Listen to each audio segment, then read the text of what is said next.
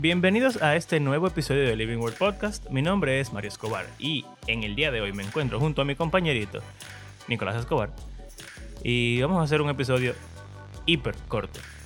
Aquí vamos.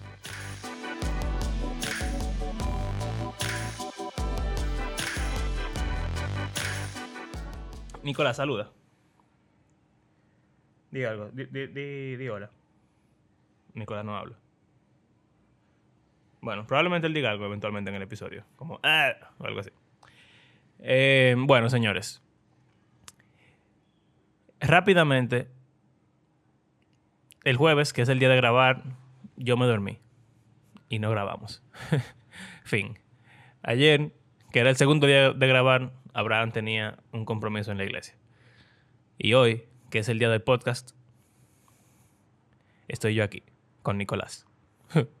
bueno, para no dejarlo sin episodio esta semana, simplemente quiero saludarlos. Quiero otra vez recordarles lo agradecidos que estamos de que nos escuchen a pesar de nuestra irresponsabilidad, de nuestra falta de planificación y de cualquier otra cosa adversa o negativa que tenga este podcast, como por ejemplo sus dos hosts que son dos locos anormales.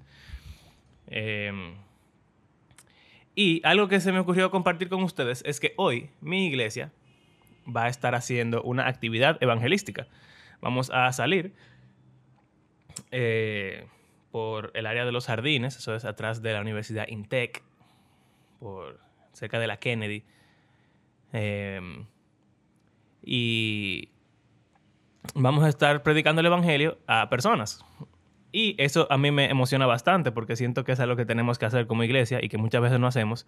Pero al mismo tiempo, ya que se está acercando la hora de ir para allá, me doy cuenta de que me da un poco de miedo y como temor, ansiedad, porque a pesar de que es muy fácil hablar de la Biblia y de Dios en un podcast con un amigo que también es cristiano, y a pesar de que me guste mucho la Biblia y la lea o, o investigue acerca de ella o lo que sea, ah, dijo algo ya. Eh, como sea, uno no está súper feliz de tener que compartir algo que puede sonar estúpido, absurdo, o quizás, peor aún, puede sonar tan normal y uno siente que no es normal y que la gente debería entender que no es lo, que ellos tienen en su mente ser cristiano, sino que es otra cosa. Eh, y es difícil, es difícil eh, pensar que que alguien pueda rechazar tu mensaje, es difícil pensar que alguien no pueda, pueda no entender el mensaje, es difícil pensar que uno pudiera mal representar equivocadamente, vamos a decirlo así, el mensaje. Eh, hay muchas cosas que probablemente si ustedes han intentado o han predicado el Evangelio, han sentido de lo negativo, o sea, como que hace que uno no quiera hacerlo. Y bueno, creo que la respuesta correcta a eso es simplemente ignorar todos esos sentimientos o preocupaciones y hacerlo. Y eso es exactamente lo que vamos a hacer.